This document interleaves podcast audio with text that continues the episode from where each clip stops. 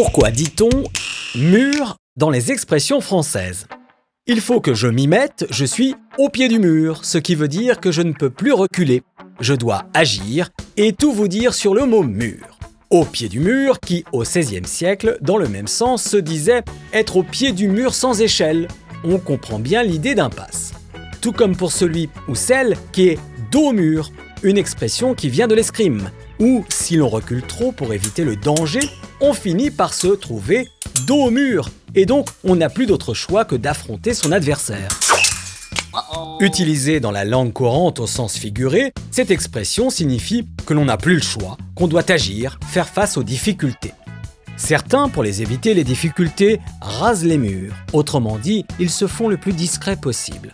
En longeant les murs, ils essaient de se cacher, d'éviter la foule ou les regards.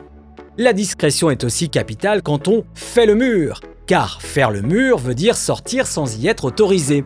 On disait au 19e siècle sauter le mur dans le même sens. Le mur représente ici l'enfermement comme une prison de laquelle on s'évade. On ressent aussi bien l'enfermement dans l'expression entre quatre murs, qui au départ signifiait vivre dans une pièce vide, mais qui avec le temps est devenu synonyme d'emprisonnement et de malaise. De quoi se taper la tête contre les murs, expression utilisée pour marquer un gros effort fourni inutilement ou la douleur ultime qui rend fou et ne pourrait être oubliée qu'en se tapant justement la tête contre les murs, ce qui est somme toute idiot. Comme foncer ou aller droit dans le mur, autrement dit, aller forcément vers un échec, une catastrophe, comme euh, le pilote de la voiture qui fonce dans le mur s'il en perd le contrôle.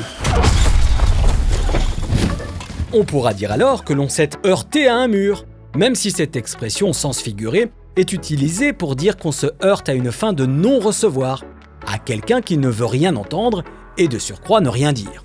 Pourtant, les murs ont des oreilles, autrement dit, soyons discrets, car notre conversation peut être entendue et éventuellement nous causer du tort une expression apparue au XVIIe siècle sous la forme les murailles ou les parois ont des oreilles.